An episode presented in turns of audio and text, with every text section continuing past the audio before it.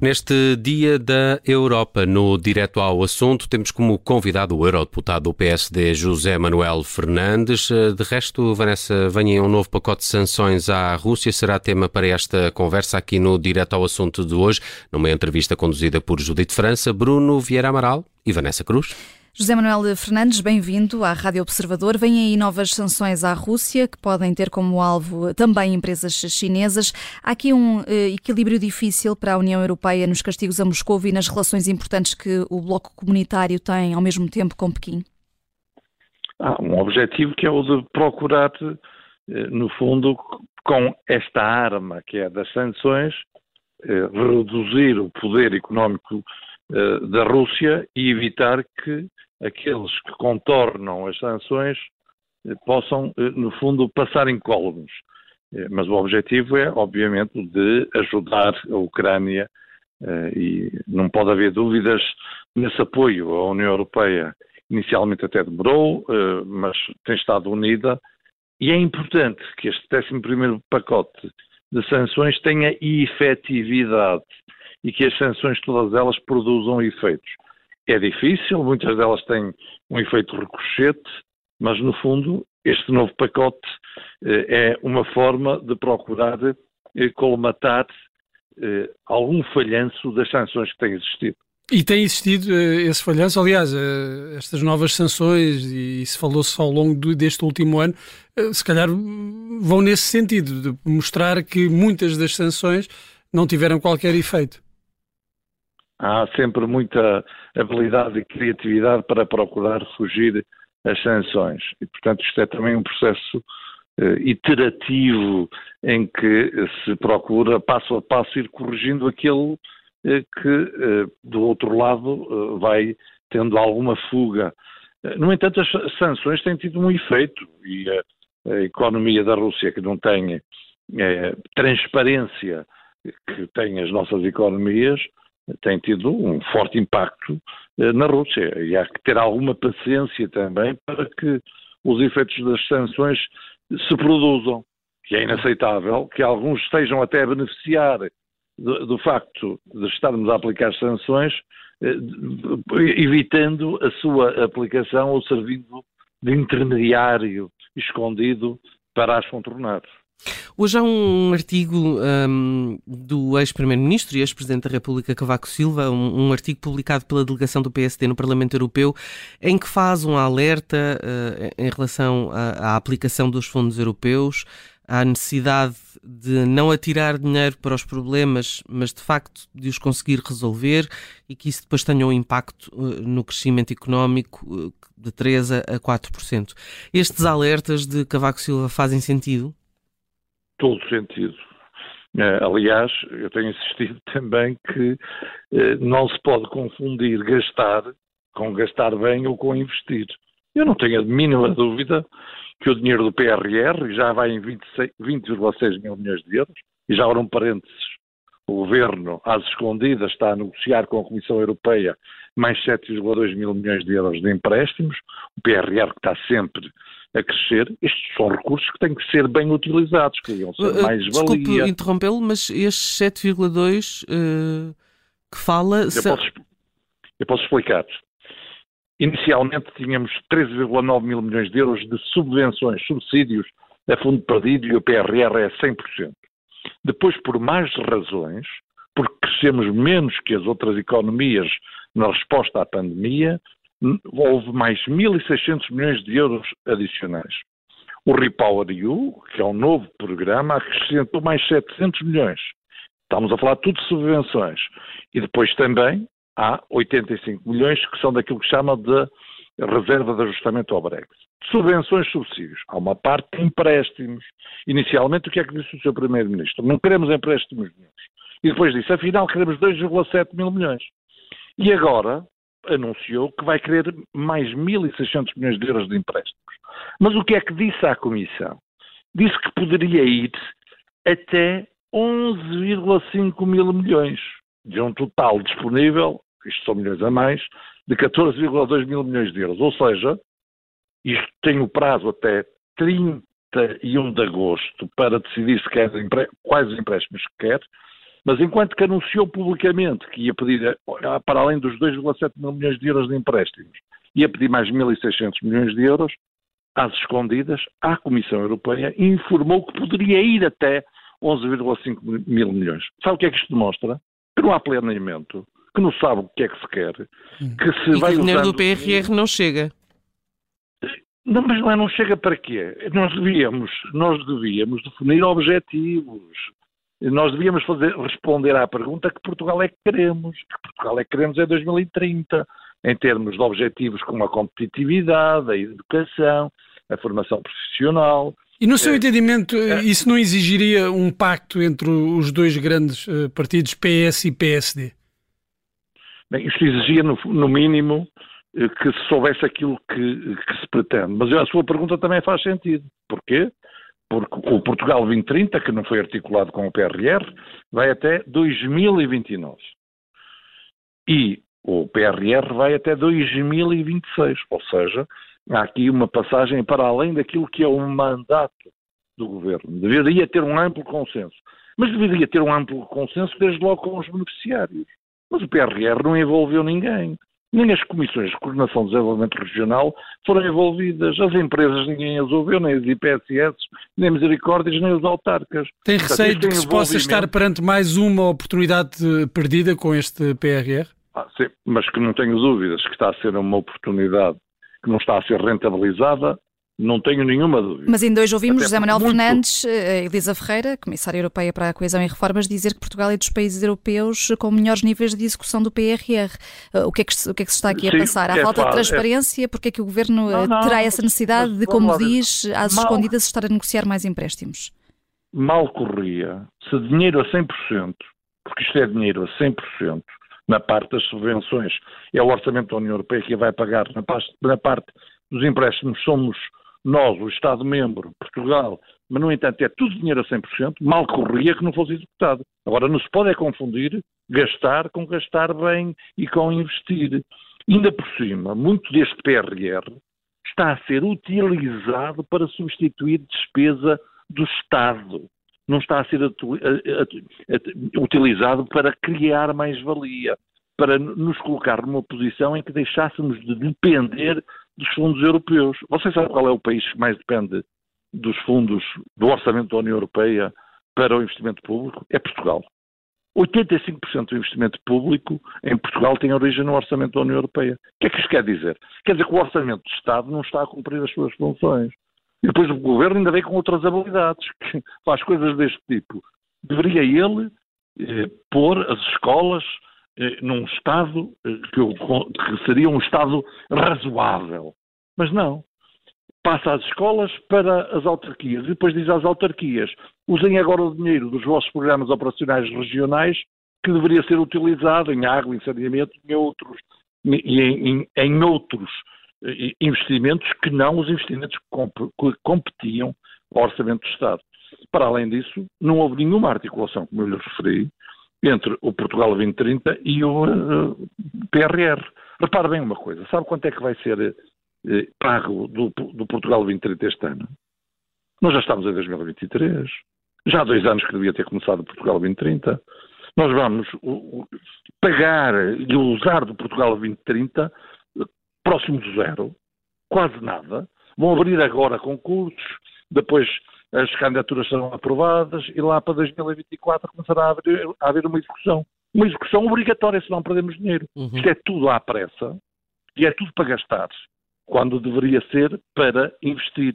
E a prova de que assim é que o professor Cavaco Silva tem razão é que praticamente não era preciso governo para se crescer bastante com a tempestade de milhões que temos. E por isso era normal crescermos 3, 4% com o conjunto de dinheiro que, que, que, existe. Claro que isto vai dar para disfarçar. E, e é impossível que o montante que recebemos de 2021 até 2029 é quase metade do que recebemos desde 1986 até 2021, para se perceber o que estamos a falar. Uhum. Mas nós tivemos um investimento estrutural nessa altura no país, no, nos anos 90, estou a falar especificamente nos anos 90. Uh... Ah, se, se, olhar para os governos até do professor Cavaco Silva, nós uhum. convergimos. Se olhar, neste momento era algo que era preciso explicar.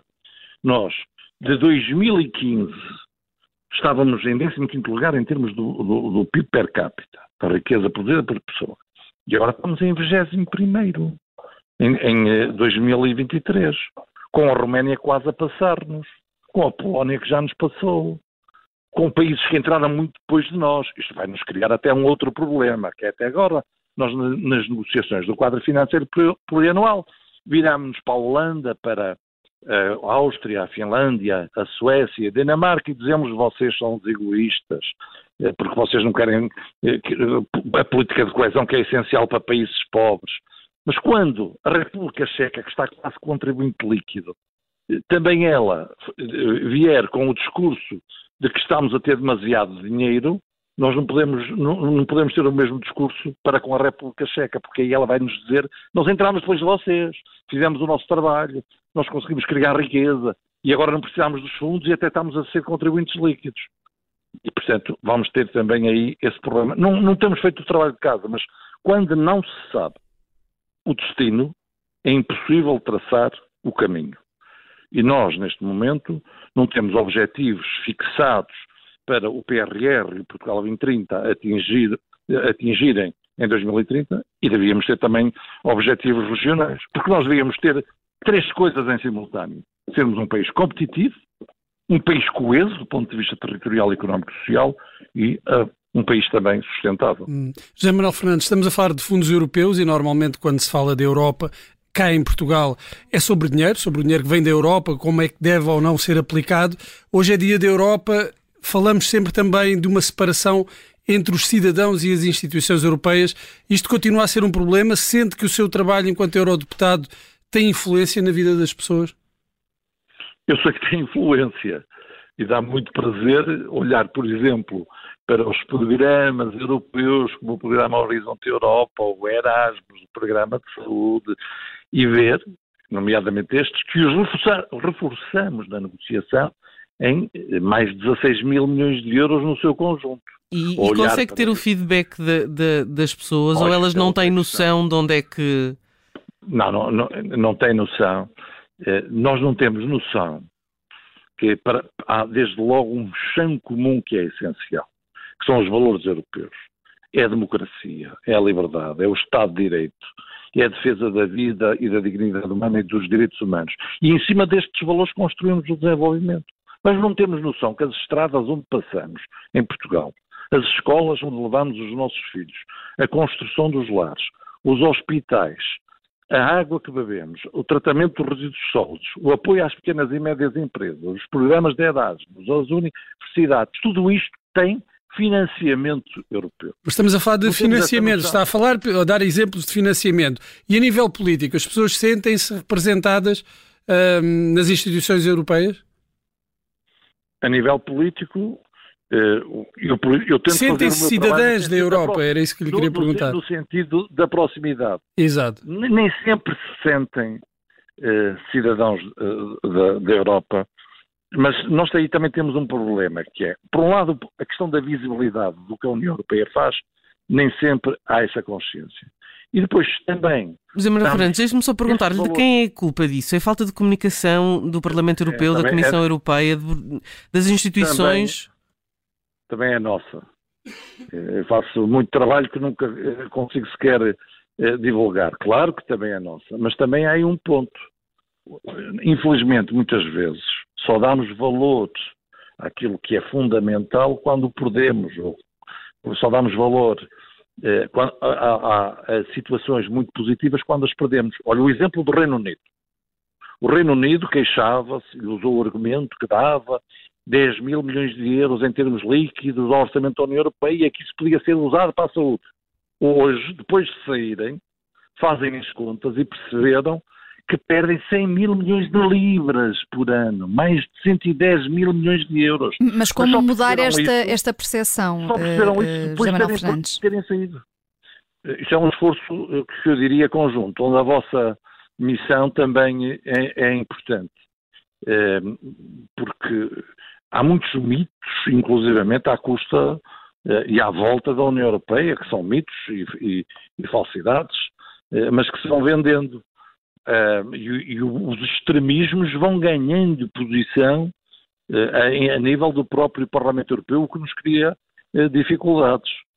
Acho que cada ator político devia assumir as suas responsabilidades, mas os nossos governantes, e este é um ponto que eu considero fulcral, têm aí uma grande responsabilidade, porque eles nacionalizam os sucessos e europeizam os insucessos. Eu estive a Presidente de Câmara, inaugurei muitas obras no meu Conselho, feitas com dinheiro dos fundos, mas dizia eu próprio que era eu, está a ver? Eu sou bom, fiz isto. E escondendo de onde é que vinha e a, a origem dos recursos, que são a prova também de solidariedade dos contribuintes eh, europeus. E você tem, inclusivamente, aqueles denominados frugais, que procuram sempre passar a ideia que as contribuições que fazem para o orçamento da União que são más, e quando o orçamento da União é só 1% do PIB. E o que é que escondem? Escondem que são dos grandes beneficiários do mercado interno. Porque na União Europeia, felizmente, todos os 27 lucram com a União Europeia. E esta mensagem é que não tem passado. E há uma coisa que tem faltado, isso aí concordo, que é os Estados-membros, neste momento, têm dinheiro que nem sabem o que é que lhe vão fazer. Mas depois faltam projetos comuns. Quero um exemplo: a União da Energia, a União do Digital, a União da Defesa, a União da Ferrovia, que para nós é essencial, e ainda andamos com a bitola ibérica quando devia estar tudo em bitola europeia. Portanto, temos aqui a falta de projetos comuns que ajudariam a este sentimento de pertença, porque com a pandemia percebeu-se, por exemplo, o desastre que teria sido cada Estado-membro andar a comprar as vacinas. Olha, foi o Orçamento da União Europeia que financiou a investigação para termos uma vacina.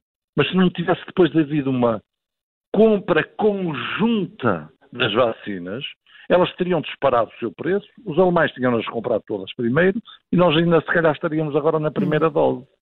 Portanto, e, e isto eh, são bons exemplos que também poderíamos usar. E termino com um exemplo mais brutal, que é se somar o orçamento da defesa de cada um dos 27, soma o orçamento da defesa, e se o comparar com o orçamento de defesa da Rússia, sabe qual é a proporção? O orçamento militar dos 27 é mais do triplo do orçamento da Rússia. Ninguém acredita nisto. E porquê é que isto acontece? Porque cada um quer ter o seu tipo de metralhadora, o seu tipo de tanque nem que eles estejam a cair, o seu tipo de jato. E a interoperabilidade aqui também é, é essencial. Os portugueses também de certeza que percebiam que é mais útil para combater incêndios 27 aviões juntos num ponto central da União Europeia para combater incêndios do que cada Estado-membro ter um avião para combater incêndios. Portanto, há aqui um colocar em comum que seria necessário, mas essa parte tem faltado porque, como eu refiro tantas vezes, nós na União Europeia, infelizmente, temos governantes quando devíamos ter líderes.